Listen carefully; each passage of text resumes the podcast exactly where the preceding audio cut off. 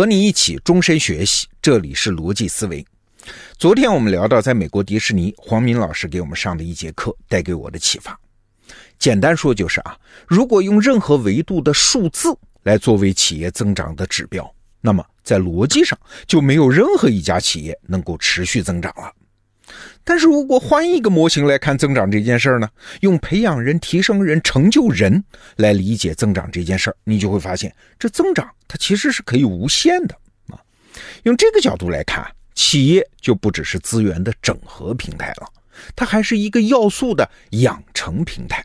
企业不仅像工厂，它还像农庄啊，因为种庄稼、养东西。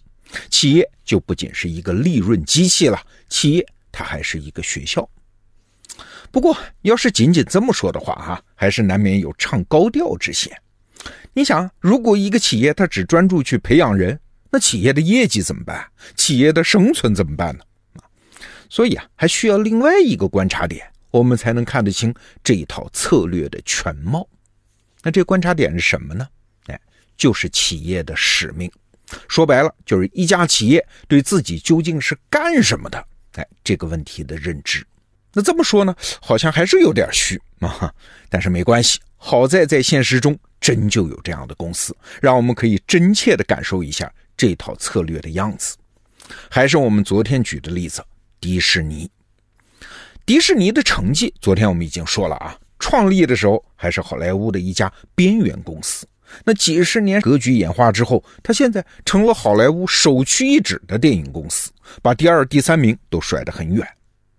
那请问这是竞争的胜利吗？还真不是。他拍动画片的啊，早年间跟谁家也竞争不着。迪士尼啊，这起起伏伏的几十年历史，线索很复杂。但如果说有什么原则一以贯之的话，那就是他对自己公司使命的定义方式。一公司通常怎么定义自己啊？比如说互联网公司、电影公司。哎这种定义方式就是用技术特征来定义自己。再比如说家电公司、游戏公司，这是用产品的特征来定义自己啊。技术特征、产品特征，好像大家都是这么定义自己的。哎，但是迪士尼偏偏不一样。如果我们去迪士尼总部大楼参观啊，他们也许会给你看一张这样的宣传画，上面写着一句话：“我们是干什么的？我们是生产快乐的。”嘿嘿，你再看迪士尼文化中出现频率最高的那个词儿，叫 “family friendly”，有中文翻译成“合家欢”啊。其实更字面的意思是叫“家庭友好型的”。你看，我们刚才介绍了一句话和一个词儿啊，合起来就是迪士尼对于自己使命的定义。你这公司干嘛的呀？我制造快乐的。那你制造什么类型的快乐呢？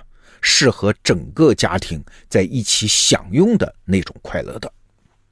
好了，那问题来了，仅仅是这个对公司使命的定义方式，它就是一个长期的策略，还能指导他一路成功？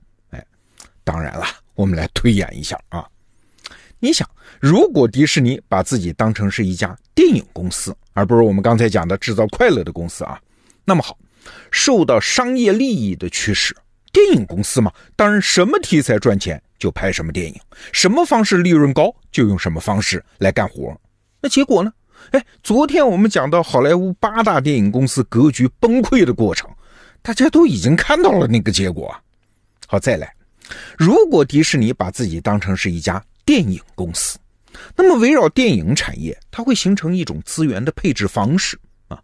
但是请注意啊，这种配置方式它往往是有时代的局限性的。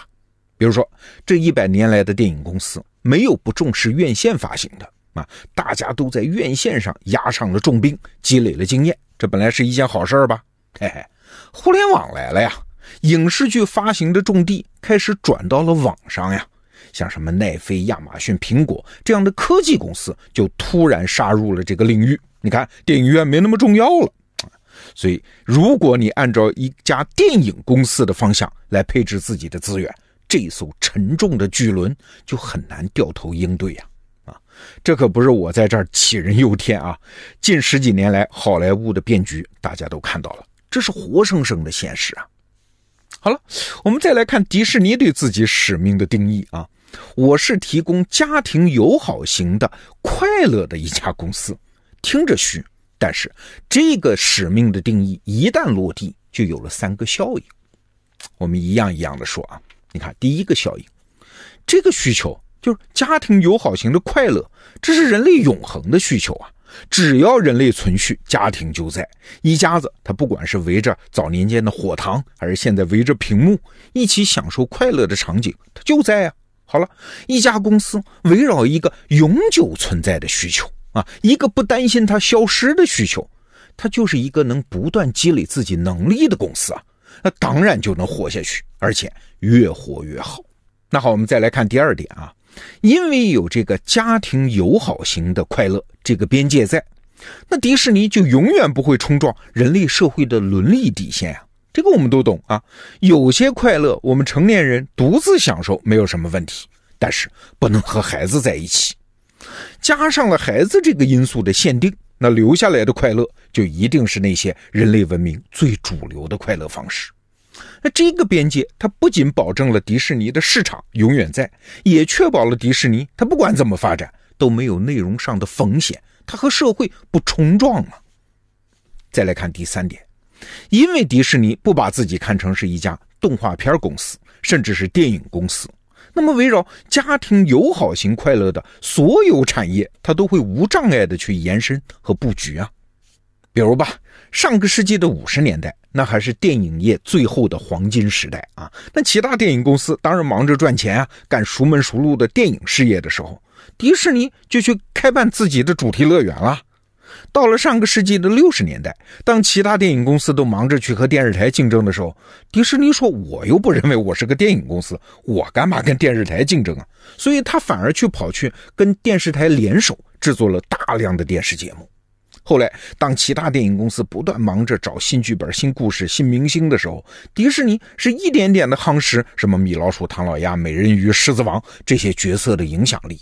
哎，这些角色它到底是变成电视还是电影？